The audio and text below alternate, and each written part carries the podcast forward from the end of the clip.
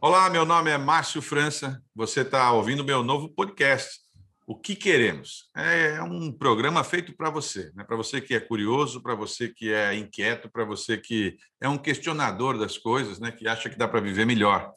Aqui nós vamos conversar com personalidades, com especialistas é, de diversos temas, sempre de uma forma descontraída, tentando colocar assuntos profundos de maneira mais simples para que você possa compreender e nos ajudar a encontrar soluções. É, antes de apresentar as nossas convidadas de hoje, que são super especiais, é importante a gente contextualizar, né? falar sobre o que nós vamos conversar hoje.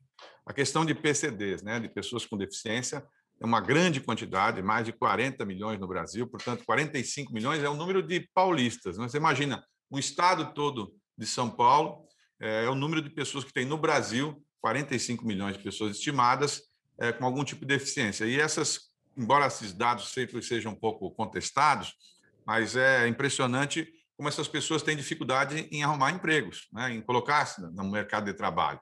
Para vocês terem uma ideia, é, em 2018, só 486 mil pessoas é, estavam em empregos formais, portanto, um número pequeno para, os milhões de brasileiros que nós temos. Né?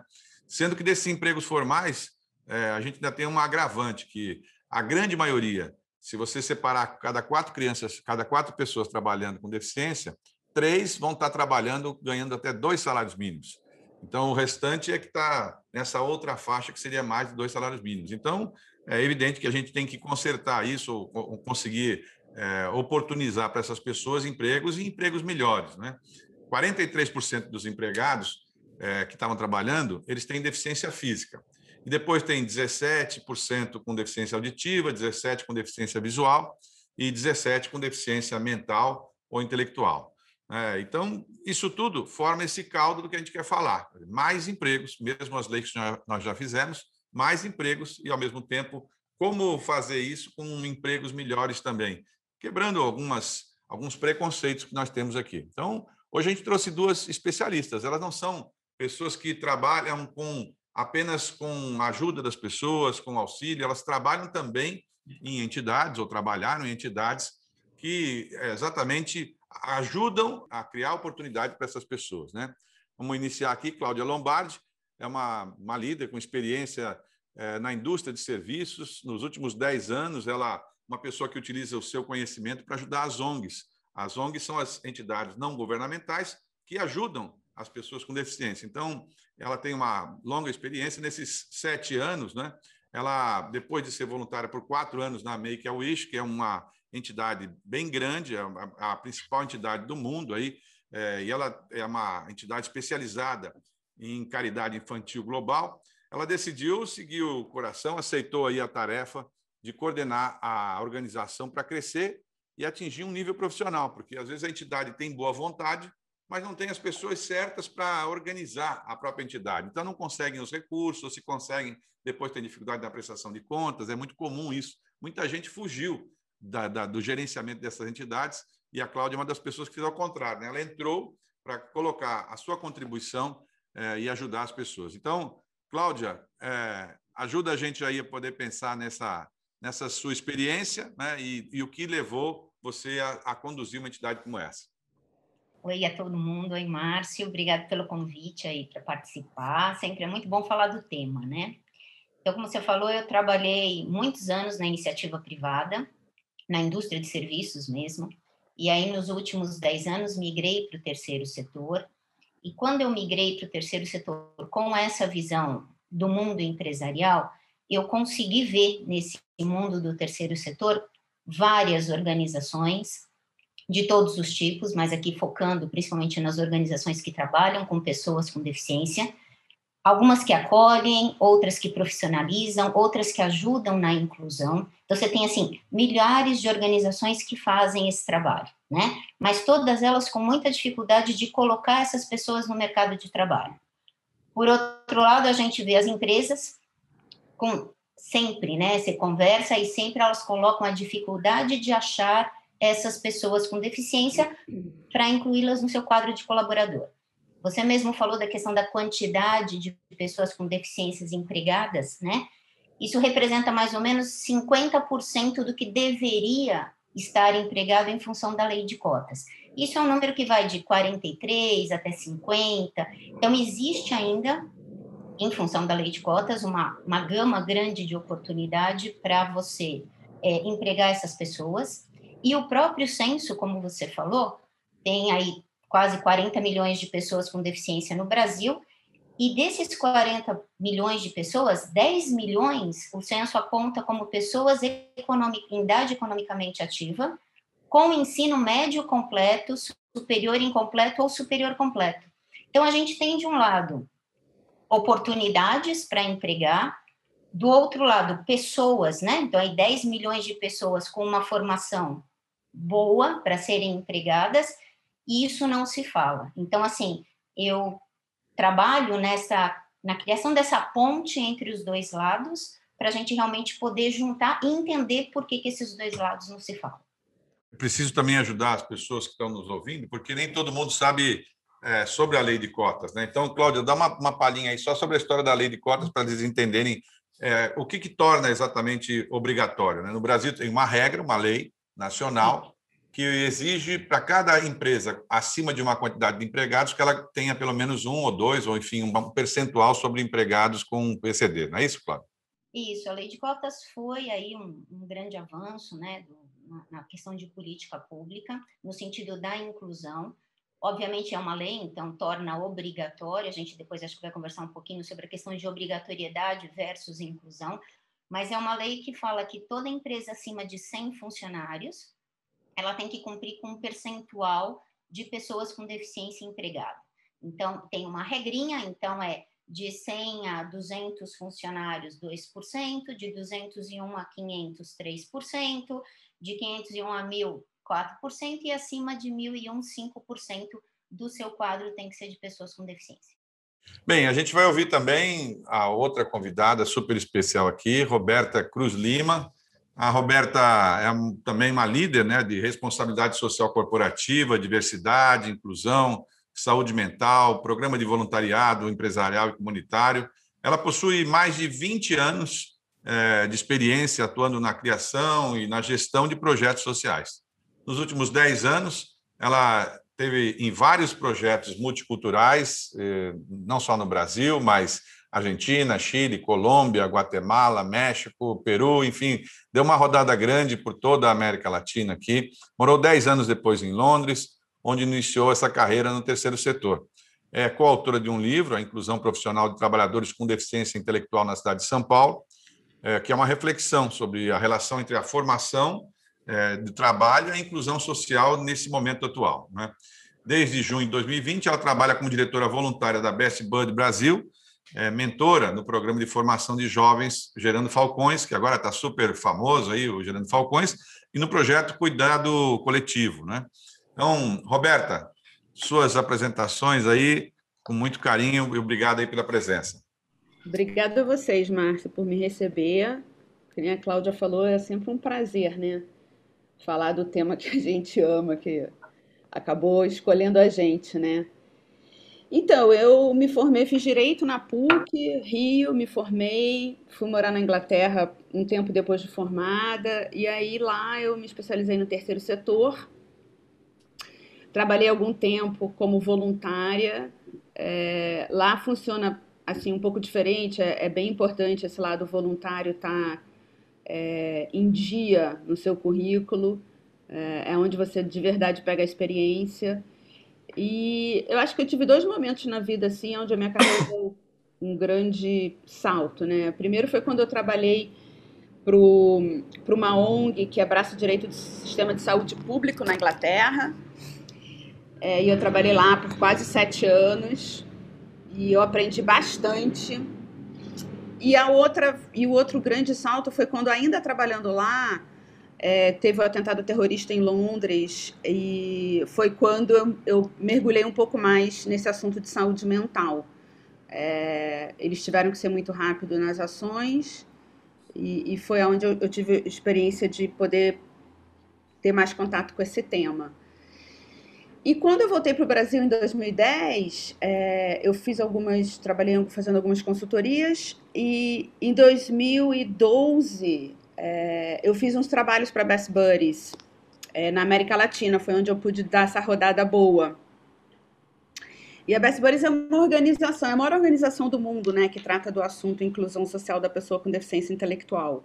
É da família Kennedy, é, o presidente Kennedy tinha uma irmã com deficiência intelectual, a família se uniu em prol do tema e eles criaram uma organização é, antes da, da Best Buddies, que é a Special Olympics, e depois um dos sobrinhos do presidente Kennedy é, resolveu ter uma ONG e resolveu trabalhar a inclusão social das pessoas com deficiência intelectual. Ele queria que tivesse esse propósito, ele achava que ainda era um assunto a se desenvolver e ele estava bem certo, porque ainda até hoje, a ONG foi fundada em 89, quer dizer, a gente tem aí quase mais de 30 anos, e esse é um assunto ainda bem é, num processo de desenvolvimento, até mesmo fora do Brasil.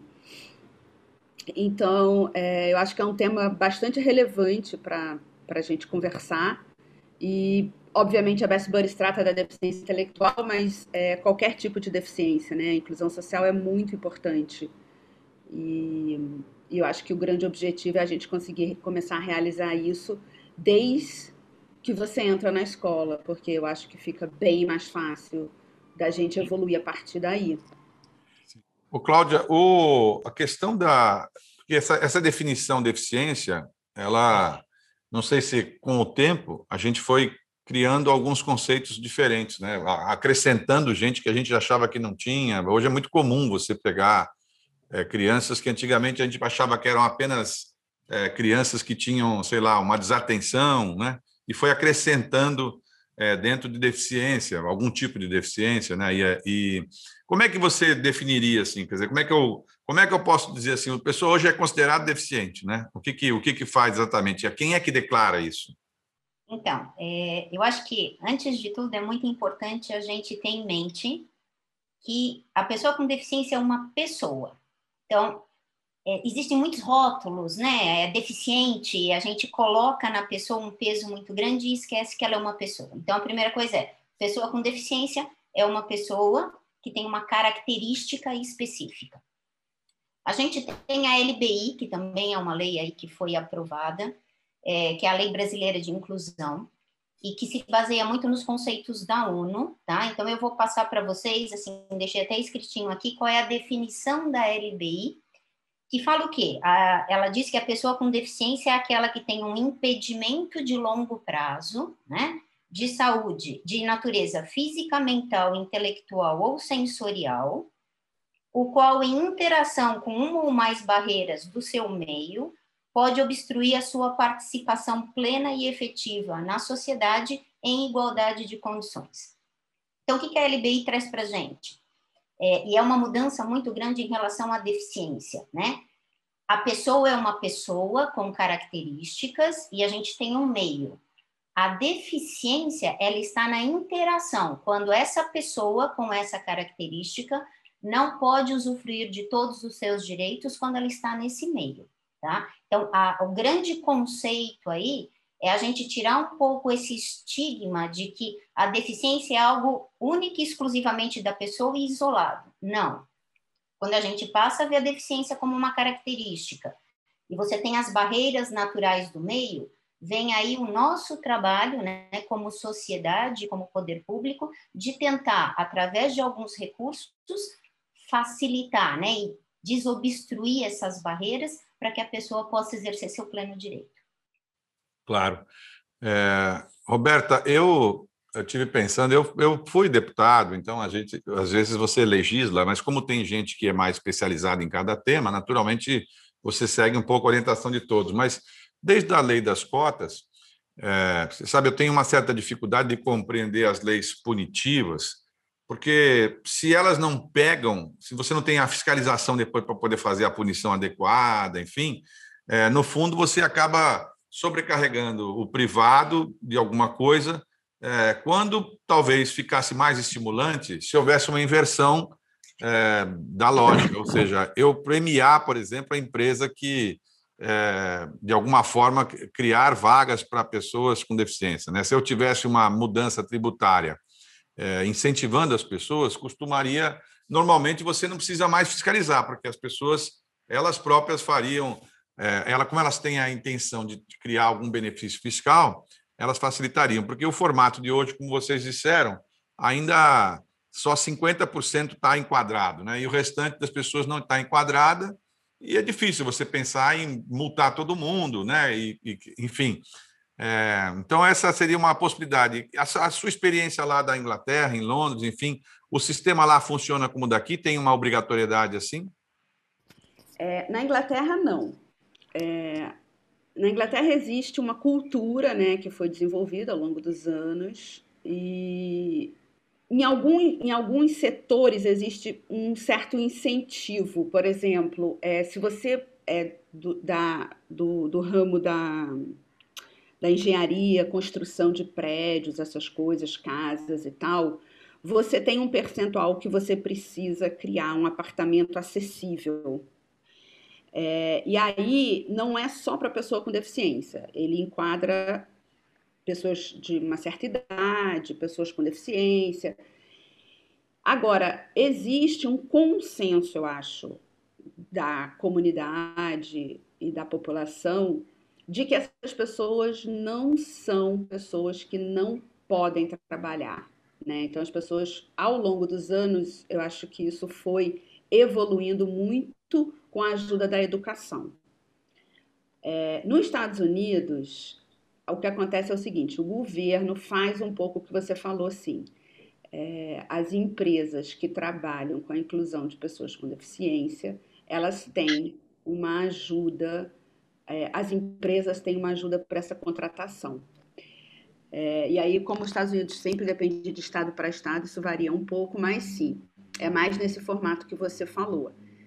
É, agora, no resto da Europa, eu acho que varia muito. Mas eu acho que a, a grande mudança, tanto nos Estados Unidos, eu diria, quanto na Europa, veio no incentivo da gente ter das escolas serem regulares, serem para todos, é, capacitação dos professores, né? Então foi evoluindo, né? Obviamente que eles também começaram do zero, porque nem sempre tiveram professores capacitados e, e teve um período, tanto na Europa quanto nos Estados Unidos, que como no Brasil também, como em outros países, era muito comum você colocar pessoas com deficiência, seja a deficiência que fosse, é, em instituições, é, em escolas só para pessoas com deficiência, enfim, segregar essas pessoas. Isso veio mudando, principalmente, eu diria, na Europa, principalmente depois da Segunda Guerra Mundial.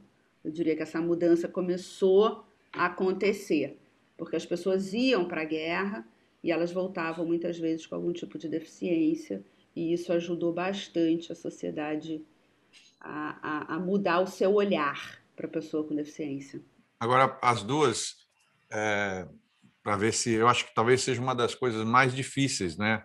Essa decisão é, da escola inclusiva uh, pura, né?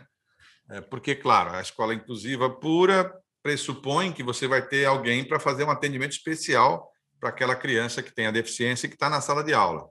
Como a gente sabe das dificuldades do país e da, do nosso ensino, enfim, muitas vezes a criança que vai estar tá inclusiva, ela acaba eh, ficando um pouco para trás ali naquela circunstância, né? Eu, eu, eu, eu me lembro de, de, ouvir de professores que, por exemplo, as próprias outras crianças, né? acabam, sem querer, é, fazendo algum tipo de discriminação na hora de convidar para uma festinha, na hora de alguma coisa, enfim, e aquilo vai agravando, a criança vai cada vez é, se comprimindo mais e aí causa outros problemas, né?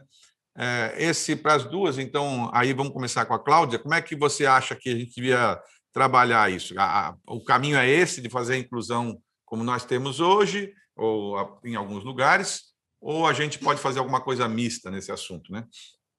Com certeza, Márcio, assim, segregar não adianta, né? Assim, então separar, como já houve aí algumas alguns umas, movimentos, né, para separar e deixar a escola especializada ou sala especializada, isso não colabora em nada com a inclusão a longo prazo, né? O que a gente vê é assim, quanto mais normal, né, a questão da deficiência fica na vida das pessoas, menos ela choca, né? E mais mais fácil fica você realmente incluir.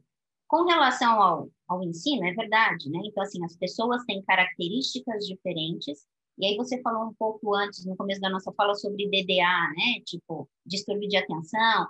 Então, existem várias coisas que hoje já são classificadas como algumas características específicas e que nem por isso você separa ou segrega na escola. Então, eu acho que falta aí, como a Roberta falou, um pouco mais de especialização desses professores, um pouco mais de informação, por exemplo, numa faculdade de pedagogia, um pouco mais de instrução a esses diretores de escola, é, realmente assim moldar essa sociedade, principalmente do ponto de vista da educação, para que entenda as características, e eu vou tirar a palavra deficiência, as características desses alunos variados e como a gente vai fazer para se comunicar com eles. É, eu acho que tem várias coisas, hoje em dia tem diversos recursos, né, desde recursos eletrônicos que poderiam ser utilizados na própria sala de aula. Então, por exemplo, um aluno surdo poderia ter um tradutor de Libras num tablet, né, ensinando para ele. Eu estou dando um exemplo que me veio na cabeça agora. É, então, assim, eu acho que tem coisas que a gente pode pensar um pouco fora da caixa quando a gente fala de é, digamos, ferramentas para a educação, para incluir todo mundo, mas eu acho que o fundamental da inclusão é realmente essa questão social, essa inclusão social que quando a gente é criança, tudo é mais fácil. Tá. Roberta? Oh, eu concordo com a Cláudia 100%. Eu acho que, na verdade, Márcio, é, quando eu morei lá fora, eu fiquei assim, eu aprendi duas coisas que eu nunca mais esqueci. A primeira é que não existe, sabe, essa coisa de ah, sei lá, Inglaterra, Estados Unidos, enfim, Europa em geral é muito mais evoluído porque as pessoas não, não é. O que acontece é que as pessoas elas estão dentro de uma evolução, é um processo. É um processo, assim, na Inglaterra também existiu pessoas que eram segregadas, institucionalizadas. Existiu esse período. E eles evoluíram para outro período. E os Estados Unidos foi a mesma coisa. E eu acho que a gente está nesse processo. Eu acredito que já as escolas já saibam que quanto mais diversa elas forem com relação aos alunos que elas recebem, as famílias que frequentam a escola, mais rica ela vai ser em experiência em aprendizado. É, isso já é uma coisa notória, não, a gente sabe disso. Eu acho que a gente está evoluindo para chegar nesse caminho. E eu acho que as empresas ainda talvez é, tenham um desafio maior, porque a grande maioria das pessoas não tiveram né, essa inclusão na escola desde pequenos. Por exemplo, eu nunca estudei com uma pessoa que tinha nenhum tipo de deficiência. Na minha época, realmente não era comum. Eu tenho 50 anos, eu realmente não, não tive essa oportunidade. Mas os meus filhos, por exemplo, têm essa oportunidade e estudam com pessoas que têm deficiência. Talvez não o número que eu acho que seja o adequado. Eu gostaria que eles estudassem com mais diversidade ainda do que eles já têm. Mas eles já estudam com bastante diversidade. Então, eu acho que é isso, é uma evolução. O que não pode é a gente querer mudar isso agora e voltar para trás por algum motivo. Ou as empresas acharem que essas pessoas, por algum motivo, não aprenderam ou não se desenvolveram igual as outras, porque isso sim é um retrocesso e isso não é verdade. As pessoas com deficiência, elas podem até aprender em outro tempo. Eu tenho três filhos. E com certeza um deles aprende em outro tempo e ele não tem nenhuma deficiência. E aí? Ele simplesmente é uma pessoa diferente dos outros dois. Então acho que é um pouco isso. A gente precisa de verdade quebrar esses tabus, os preconceitos e caminhar, porque a diversidade é muito rica. E o Brasil é tipo Gente, é, é um caldeirão da diversidade, é muito legal. Então a gente precisa aproveitar isso. Você sabe que esse é um talvez o maior desafio de, de quem hoje em dia se propõe a liderar ou comandar qualquer coisa, né? não é no fundo não é você ter aptidão, é você conseguir encontrar a aptidão de cada um naquilo que ele tem mais aptidão, né? Eu me recordo quando eu fui relator, fui subrelator do orçamento do, do governo federal, eu era parlamentar, e eu fui visitar o, o STJ e o ministro que era presidente havia detectado, ele queria fazer a digitalização de todos os, de todos os autos do tribunal, né? E ele, alguém deve ter orientado, ele fez tudo com pessoas mudos e surdos, né? Então, eram pessoas mudas e surdas que concentravam no, no seu serviço, e ele conseguiu, foi o primeiro tribunal do Brasil, um dos primeiros do mundo, a digitalizar tudo porque tinha todo um departamento lá, um setor enorme é, fazendo isso. Quer dizer, a capacidade da pessoa se, é, acabava se superando é, em função dessa, dessa concentração. E assim deve ter em cada uma das áreas. Agora, eu queria conversar com vocês, né, porque nós estamos nesse momento super difícil do país e do mundo todo, né, com a história de pandemia, e há um agravamento de várias é, circunstâncias, em especial as psicológicas, né, porque as pessoas todas muito travadas em casa, as crianças muitas sem contato com seus colegas, o medo, né, o pavor, o aumento da, das cotas depressivas é, com remédios é, assim em grande quantidade, aumentando muito a venda de fármacos, né, em função do momento. E assim, eu suponho também que se piorou para todo mundo, deve ter piorado também é, muito mais ainda para quem tem a deficiência, né, para efeito de você conseguir é, se locomover, você conseguir. Uma das coisas que eu tenho insistido é porque aqui em São Paulo, depois de muito insistir, o governador é, concordou e permitiu que as vacinas fossem dadas primeiro para crianças, para pessoas que têm Down, né? Por conta da, da vida, a perspectiva de vida reduzida, você não podia usar o mesmo critério de idade, enfim. Mas eu tenho insistido muito com eles agora publicamente, nas redes sociais, enfim, para que eles façam também com pessoas cegas. Nós temos dois parlamentares cegos no nosso partido, um federal e um estadual, né? dois deputados. E eles mesmos alegam que eles não têm como fazer evitar esse aglomeração, porque tem vezes que eles tudo deles depende do tato e eles não têm como saber se tem ou não aglomeração até chegar muitas vezes no local, né? Então a, a ideia de você antecipar a vacina, né? não como um privilégio, mas como uma maneira de você equilibrar situações desequilibradas. Então, assim, do, diante da pandemia, né, vocês perceberam é, mais agravantes aí em relação às duas? Vamos começar agora pela Roberta, depois na Cláudia. Vocês perceberam mais agravante na questão de mercado de trabalho?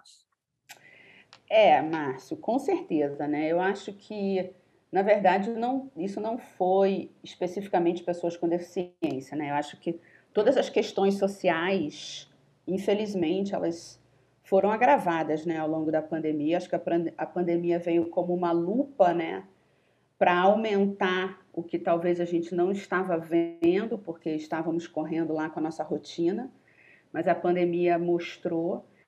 E eu acho, as pessoas, eu acho não, as pessoas com deficiência intelectual em específico, sim, é, dificultou muito.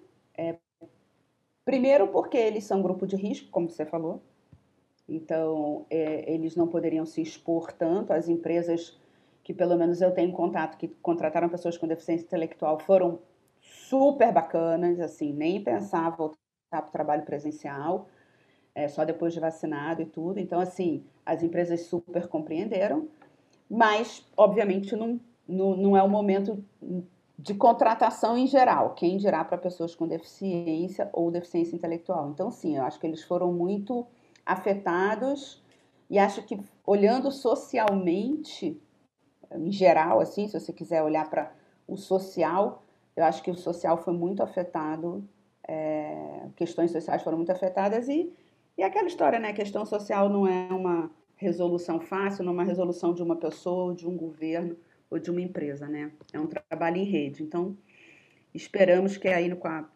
com, se a pandemia der um, um um refresco para a gente, a gente possa voltar com todos os cuidados, mas voltar com as contratações. Né? Cláudia? Não, eu concordo com a Rô, eu acho que assim, afetou todo mundo.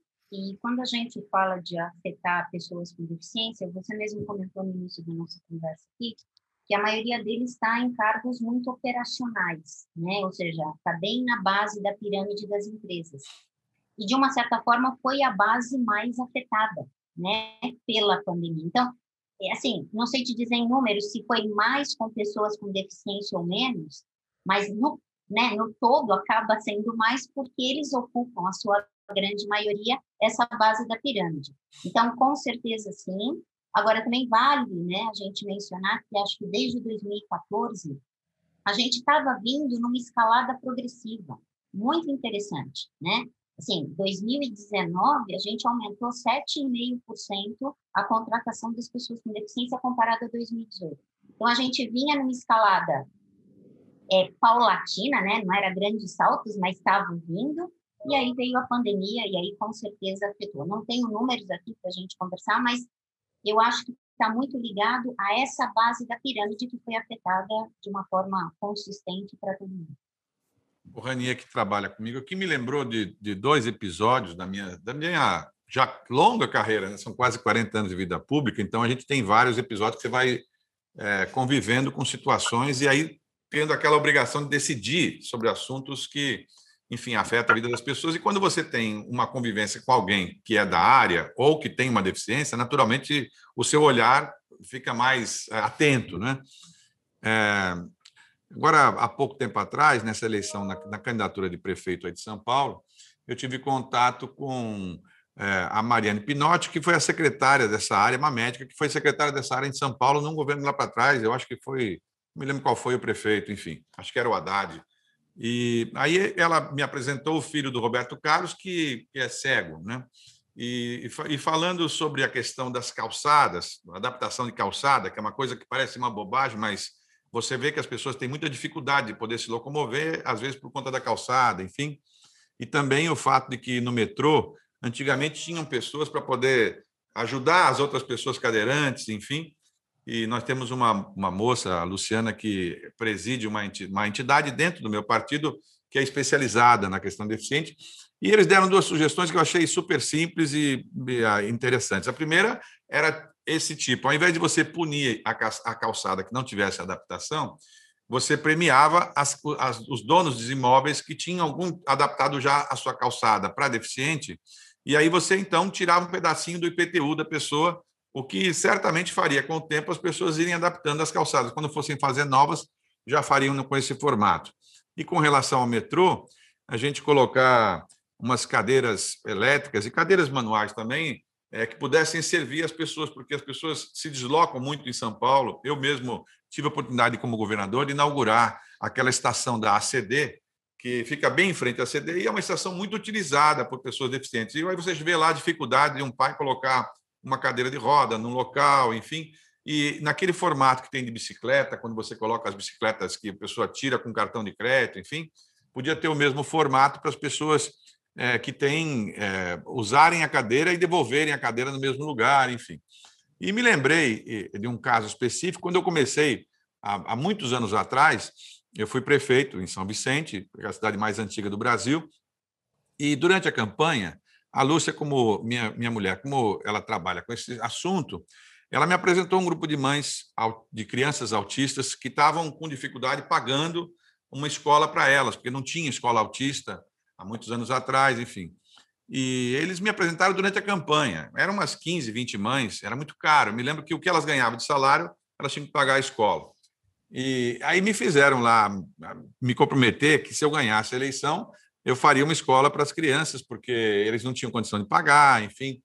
E, sinceramente, olha, vamos fazer, vamos fazer, mas, claro, você sempre imagina que um governo vai ser longo, você tem tempo para poder produzir e tal. Só que aconteceu, aconteceu um fato muito, muito forte. É, eu ganhei a eleição em outubro, e essa mãe, que era a líder delas todas, foi fazer uma cirurgia no coração na Santa Casa de Santos. E aí, antes de fazer a cirurgia, ela pediu um papel, uma caneta e escreveu uma carta para mim. Márcio, olha, eu vou fazer uma cirurgia é, no coração, é uma cirurgia difícil, mas como eu, eu, eu falei com você e você deu sua palavra para mim, e eu confio na sua palavra, eu tenho certeza que se acontecer alguma coisa, enfim, ela veio a falecer na cirurgia. E a irmã dela me trouxe a carta. Eu tomei posse no dia 1 de janeiro é, daquele ano, acho que era 17, se eu não me engano, 1 de janeiro. E dia 22 de janeiro, 22 dias depois, eu inaugurei a casa, né, com, adaptada para autista. Hoje é uma casa bem grande, uma, uma instituição grande, que é mantida com recurso público, que durante muitos anos foi a primeira de autismo aqui no estado de São Paulo.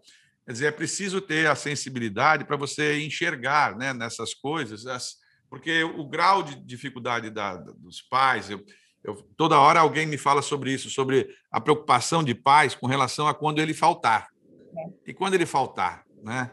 É, então eu, eu sempre fico a pensar né, nas soluções com mecanismos tributários, é, financeiros, que você criasse benefícios, porque quando eu aprendi que quando você cria o benefício é, empresarial, o mundo empresarial se organiza para poder é, aproveitar, digamos, do, benefício e, ao mesmo tempo, ele consegue construir o outro lado, que é, o, é, um, é um instrumento importante que o Estado pode fazer. Claro que tem seu peso, porque é uma renúncia fiscal, mas é um peso que é, eu acho que fica mais leve do que quando o Estado se propõe a fazer, né? porque o Estado tem muita dificuldade em fazer, gerenciar, depois vem as regras, corporativas e também vão dificultando, né?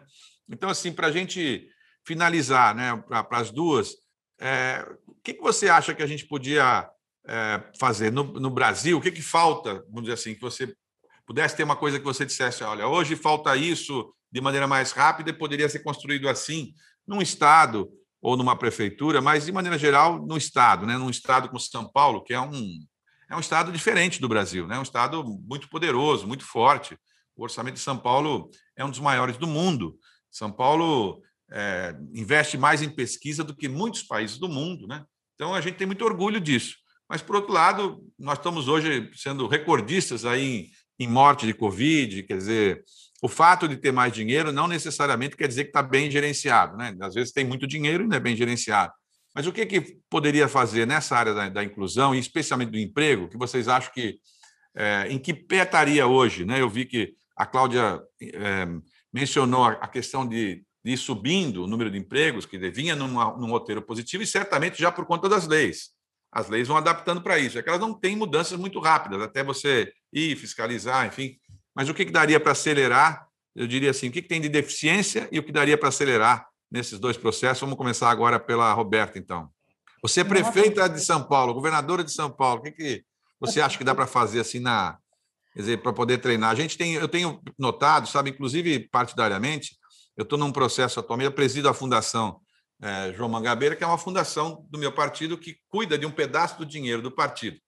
E a partir desse mês de agosto, nós vamos começar a fazer é, umas, uns cursos técnicos para treinar pessoas que gerenciam organizações não governamentais. Porque eu sinto que nós temos 170 mil organizações, gente de boa vontade, enfim, que com o tempo foi desistindo, porque eles assinam lá na pessoa jurídica e se responsabilizam na pessoa física. É, isso acontece com a gente que é político também.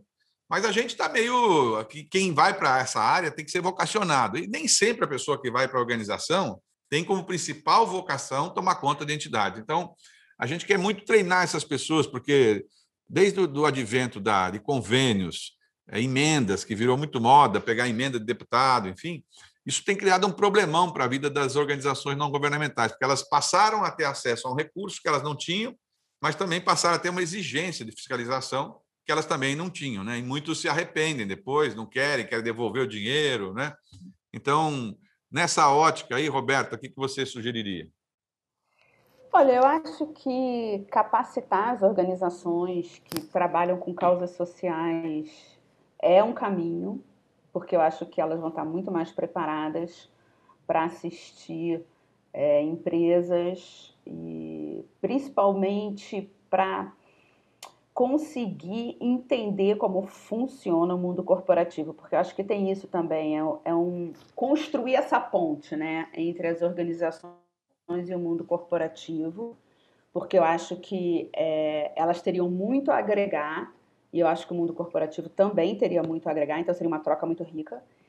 Eu acredito que sim, para comércio e para empresas em geral, eu acho que essa a, a diferença tributária, né, o incentivo tributário seria também de grande valor, é, porque eu acho que ia ser um ganha-ganha para todo mundo.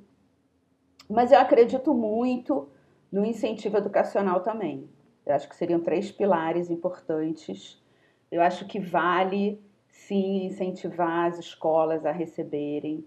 Eu vejo isso de uma, de uma forma que dá para fazer um processo muito legal e quem até é, criar aí uma geração que quando chegar na vez deles de gerenciar, essa história vai mudar, né? Eles vão receber currículos de pessoas com deficiência, de, enfim, de, de que você imaginar da diversidade e eles vão conseguir apenas olhar para a capacitação, se tem realmente link com a vaga ou não.